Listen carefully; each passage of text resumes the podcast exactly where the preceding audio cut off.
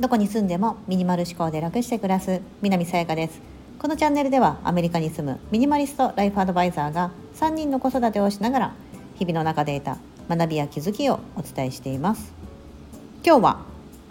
今日誰のために生きるというテーマでお伝えしたいと思います。はい。本からの引用となりますがちょっと最初にですねこのプロローグを聞いていただきたいと思います。つかぬことをお伺いしますが椎茸を食べたことはありますか？あるんですね。では鳥の卵は食べたことありますか？あるんですね。じゃあ薬が家にあったりしますか？それもあるんですね。じゃあ最後の質問。旅行に行ったことはありますか？えそれもある。これ全部江戸時代の庶民にとっては贅沢なことでした。それに家にクーラーと冷蔵庫のある暮らしはあの天下を統一した徳川家康だって味わえていないんです。天下不武を掲げた織田信長だってカプチーノを飲めずに死んでいるんです。僕らはこれまでの人類史の中で一番贅沢に生きています。なおかつ一番便利で一番安全に生きています。さらに映画や漫画ドラマゲームなど新しいコンテンツに囲まれた毎日を生きています。では僕らは江戸時代の人と比べて何万倍幸せになっているんでしょうか？というようなプロローグから始まるこの本「今日誰のために生きる」結構日本でベストセラー的な感じで、あのなってるので特にあの YouTube とかでも取り上げられてるのでご存知の方もいるかもしれないんですが作家の翡翠小太郎さん聞いたこともある方いらっしゃると思うんですがひらがなで翡翠小太郎として顔は出してないんですけど多分年齢的には結構おじさんの年齢かなと思うんですがたくさんのベストセラーの本を出されてるその翡翠小太郎さんと正元さんという、えーと、ペンキ画家ですね。アフリカンなんかですねアフリカのそのティンガティンガというようなそのアートの手法があってそこのあのそれをこう広めてるというかそれのアートをしてるペンキ画家正元さんっていう方が共同で書いた本なんですけども、まあ、この本がえーと、私初めて知ったの何だったっけな？この翡翠小太郎さんの YouTube 結構好きであのチャンネル登録とかして見てたりするんですけどあとこの方のことは前から知ってて本で知っててあなんかすごいいいこと書く方だなと思ってて。どちらかというとあの小難しいことではなくてもっとみんな幸せに生きていこうよみたいなことをいろんな角度から問いただしてくれるようなことを書いてる方なんですよね。うん。であのこの方と証言さん全くつながりがないように見えてどこで出会ったかというとあるあの場所どこ箱根かどっかだったかな軽井沢かどっかの温泉で出会った。ですよね。温泉に入ってる時。温泉に入ってる時に証言さんが翡翠さん翡翠さんも入っていて証言さんもいて全然見ず知らずですよその時初対面で。その時にいきなりその証言さんペンキ画家の方の人ですね。がいきなり翡翠さんたちがいたこのグループに「すいません」と「ちょっと話を聞いてもらえないですか」と。僕はのこの間までアフリカの、えっと、文殊村っていうところに行っていてそこでもう今の日本人みんなに聞いてほしいあの話をあの今からしたいのでちょっとお時間くださいみたいな感じでこう 温泉に入ってるこの裸の付き合いの中話彼が話し始めたことにあのびっくりしてでその内容がまたすごく深くて。で翡翠さんはこれは温泉に入ってる場合じゃないと、うん、ちょっと部屋に帰ってカメラを持ってきてるから動画を回させてくれないかとか話をもっと聞かせてくれないかみたいなところからエピソードが始まるんですよね。うん、でじゃあこの、えー、正元さんはアフリカの文殊村で何を知って何をそんな日本に広めたいのか、うん、っ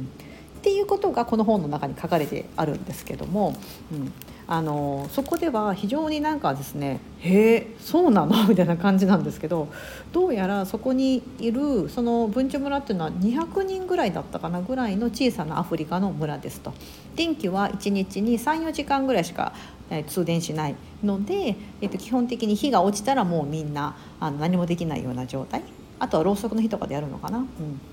ような状態。要はそのアフリカの典型的なあのちょっと貧しい国というようなことをイメージしていただくといいと思うんですけどただその村はものすごく幸せにあふれていてまたいろんな決まりがあったりとかしてそれがものすごく、えーと、深い。そしてなんとそれを教えてくれたのはかつての日本人だったというような内容なんですね。だから文書村の人からすると日本は日本人ってそういう僕たちの幸せの根源となることを教えてくれたはずなのに突如現れたこの日本人の証言はなぜこんなに幸せじゃないんだろうかとか、うん、なぜこんな毎日せかせかしてるんだとか心があのそこにないじゃないかとか、うん、というようなことを、まあ、証言さんはいろんなことをこう言われたり体現体感していくような内容でもう面白くてですね一冊何ページぐらい、まあ、200ページちょっとあるんですけどわーってなんか一気に読めちゃうような本であります。はい、であの、まあ、その中から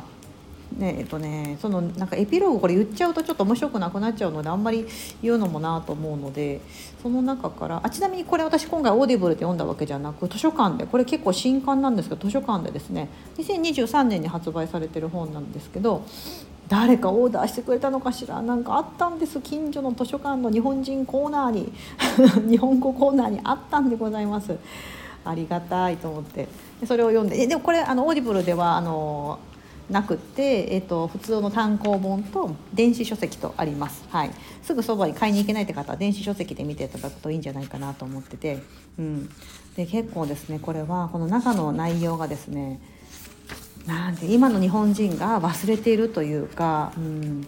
そういったこうお話が書かれてて、まあ、文殊村っていうのはそもそもずっと幸せであり続ける奇跡の村というような風に呼ばれていて何かこうお話をする時は抱きしめるようにして話すんだよとか、うん、心ここにあらずは良くない、であの基本的に自分をまず満たして自分を満たして満たしてそれがいっぱいになったら誰かを満たそうみたいな。風な考え方なのである時証言さんがあ証言さんちなみにそこに絵を学びに行くさっき言ったティンガティンガというような、えーと、黒白黄色赤青だったか緑だったかな。とぐらいのその6色ぐらいのその色しか使わない。そこからあの絵を作りだ絵を描くっていうのがそのティンガティンガというそのアートの手法なんですけどそれを学ぶために彼は行くんですねアフリカに。でそこのエピソードも面白くて、えー、6年とかぐらい彼が今28歳ぐらいかな6年ぐらいずっと新卒で普通に会社で営業職の仕事をしていたんですがある時その日本で普通に働いていたんですけど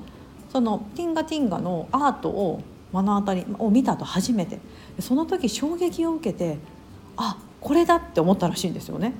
でその翌日にはなんと退職届を出してそのティンガティンガのアウトを見たその日の夜の飛行機でアフリカに渡ったと。すごいなと。なんかそれぐらいなんかその衝撃的な出会いとそれを突き動かすその何かがあったんだと思うんですがそれで行くんですよね飛行機で。1人単身。で、えーと、アフリカに行った時にでその何かそれを学ぶ方法みたいなそのそれ多分一緒一緒に多分調べていって、えーと、そのティンガティンガを教えてもらえるであろうその絵を勉強できるであろうっていうその文殊村の方に着いたとでそこで1年半ぐらいそこで生活を共にさせてもらうみたいなんですよね。うん、でえーとまあ、ある人のお家に名前なんだカンビラさんだったかなっていうような人のところにそこのファミリーのところにまあ居候みたいな感じホームステイみたいな感じでさせてもらってそこであのまあ子供たちもいていろんなことをこう教えてもらうらしいんですよね。うんあのその内容がその非常に深いというかでその証言さんが衝撃を受けるそういった内容全て一人が全部日本人しかもそれは縄文時代の頃のその日本から受け継いでるみたいな、うん、というような何ともなんか不思議なうん。お話お話ではなく多分事実だと思うんですよ。真実だと思うんですけどもすごくですねなんかちょっとファンタジーを読んでるのかなみたいな風にもちょっと感じるぐらいの本の中身であります。はい。で、えーと、幸せがずっと続く6つの秘訣みたいな形でそのまあ、えーと、証言さんのヒストリーをもとにストーリーですね。ごめんなさい。ヒストリーじゃなくてストーリーをもとに翡翠さんが最後に、まあ、その幸せがずっと続く6つの秘訣みたいなのをこうまとめてくれてるんですね。僕なりにまとめましたとこの証言さんのお話をもとに。うん、でじゃあそれを6つちょっとお伝えしますね。1つ目が小さな幸せが一番大きな幸せだと気づくことから始める。これが1つ目です。2つ目自分の本音を大切にする。3つ目無駄を大切にする。4つ目ダメな自分を可愛いと許す。完璧であろうとしない。ということですね。5つ目一番身近な大自然。体の感性を取り戻す。これは五感を磨く。ということです。6つ目歓喜する。喜ぶということですね。はい。この6つが幸せがずっと続く5つの秘訣だよと。で面白かったのがこの1つ目の小さな幸せが一番大きな幸せだと気づくことから始める。これどういったあの内容かというとちょっと皆さん今これ聞きながら考えていただきたいんですが今から私がちょっとあの質問をします。それに対して考えていただきたい。当たり前のようにある今の幸せを思いつく限り書き出してみてください。もし今メモとペンがあれば是非書き出していただきたい。当たり前のようにある幸せ今の幸せです。例えばですけどえ空気が吸える外のお日様が綺麗に今、まあ、うちちょっと今ねあのニューヨークの近郊は今すごいいいお天気なんですよね。いいお天気だとか。私は今雨風をしのげる、まあ、家に住んでいる。当たり前ですよね今の別に。当たり前のようにある今の幸せですよ。で今、えーと、子どもたちは元気に学校に行っている。夫は元気に仕事に行っているだったり私は今このスタンド FM であの皆さんに私の思いを配信できているとか。当たり前のように今ある幸せ、うん、あとさっきちょっと美味しいご飯食べましたとか、うん、とにかく思い出す限り書いてみてください。うん。まあ、あとはもうそのご飯も食べれるもそうですしあと私今のところ別に歩けますし、まあ、家族がいるとかあと仲のいい友達がいてうん、ちょうどこの間のオンラインサロンのメンバーと話してもいてとか、うん、そういった、まあ、今の私にとって当たり前にある今の幸せ。皆さんもそれぞれあると思います。それを思いつく限り書き出してみてください、うん、書けました？書けましたか？はい思い出しましたか？なんとなく。なんとなく思いついたことでもいいですしいやこれだなとかいう本当単純なことだと思いますが出してみてもらって。では次の問題いきます。質問いきますね。問題じゃない質問。今度はあなたの最大最高の願いを一つ書き出してみてください。最大最高の願いですよ。世界一周したいだったりとか宝くじで6億円当てたい。だったりとか。うーんなんか南の島で悠々自適な生活をしたいとか、うん、こう最大最高だなみたいな。これが願ったらもう最高じゃんみたいな願いを一つだけ書き出してください。出せました？これパンって出てきましたかね？言ったら恥ずかしいような内容もあるかもしれませんがいいんですいいんです。でも1個だけですよ。1個だけ。だって最大に最高なんでね、うん、出していただいて。はい。では聞きます。1つ目で聞いた当たり前のようにある今の幸せ。思いつく限り何個も出してもらいましたよね、うん、お家があるとか子供がいるとか、うん、その幸せの中から3つ差し出してくれたら2つ目の最大最高の願いを叶えてあげます。って言われたらさて何の3つを差し出しますか？という質問でございます。どうでしょうか？3つ選べましたか？選べなくないですか？歩けることを差し出しますか？子供がいるということを差し出しますか？どれ差し出しますか？だって当たり前にある普通の小さな小さな幸せですから。家家に住めるとか差し出しますか？今のお家。でも今のお家からなくなったら家族はいなくなっちゃうかもとか。そうなんです。当たり前なようにある小さな幸せ3つと最大最高の幸せを天秤にかけた時にその3つさえ選べないんですよね。どれもなくなっては困るものだから、うん、そんなことまでして最大最高の今ない願いを叶えたいとは思わないはずなんですよね。よっぽどあの非常な人じゃない限りですよ。もう子供とかいなくなっていいからとにかく世界一周したいとか。って思っちゃったああってなりますけども普通だったら多分昨日今これを配信を聞いていただいてる方だったらその3つ差し出すのはどれもこれもいやこれなくなるといやでもこれもってなると思うんですね。うん、そう。っていうぐらい当たり前はその小さな小さな当たり前というのは当たり前ではなかったんですね。うん、当たり前はその巨大な幸せ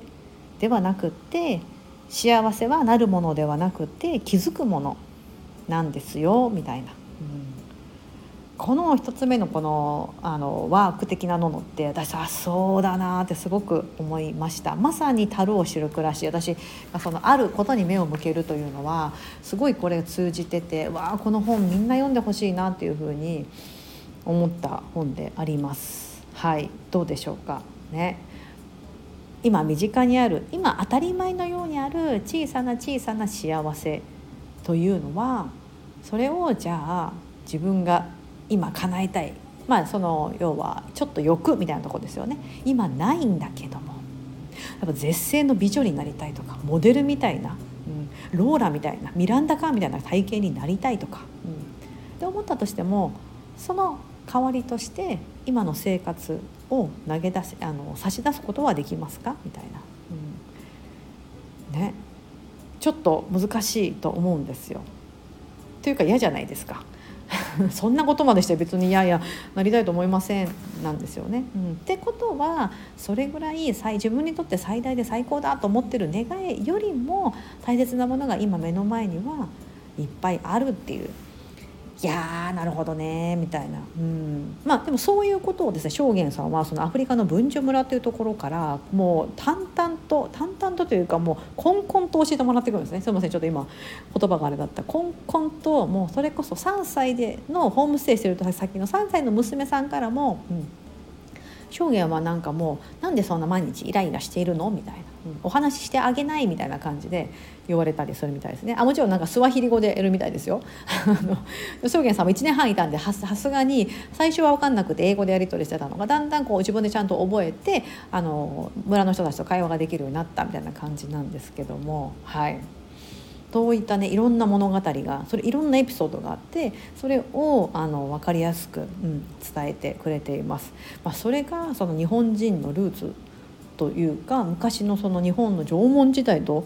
あのなってるっていうのは頭とへえと思いまして日本人である日本史を今まで勉強してきた私も全然知らなかったなみたいなっていうか学校の先生そんなこと一言も言ってなかったよなみたいな。で縄文時代さんなんか縄文土器があってとかそういうのみたいなですけどその縄文時代というのは1万7,000年ぐらい続いたのかな。日本の歴史の中でものすごく長いと、うん、ただその長い長い歴史の中でその武器というものがあの一度もまだ発見されてないということは要はその時代には武器というものが存在しなかったというふうなあのふうになってるみたいです。うん。だから人々あのあとはその、まあ、ミイラ的な、ね、こう死体とか出てきた時にその切り刻まれた跡とかその何か、えーと、人に傷つけられたような跡も縄文時代の人からは一切見つかっていないと。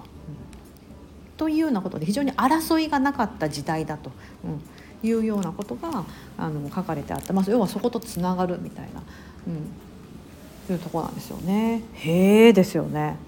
そうなの。ちょっと興味深いと思います。ちょっと読んでいただきたいと思います。本当に。うん。あの電子書籍の方でリンク貼ってますのでもしご興味があったらちょっと残念ながらねオーディブルでないんですけどこれオーディブルで聞くといいなと思います。いつか出てくれたらなと思って。ひすいこたろうさんの本結構オーディブル化されてあの無料対象で聞けたりもするのでそれでなんかあの良さそうな本一つ選んでそっちも貼っておきますね。はい。もしご興味があったら今日誰のために生きるという本、はい、おすすめでございます。ここまでお聞きいただき本当にありがとうございます。今日が皆様にとって素敵な一日になりますように。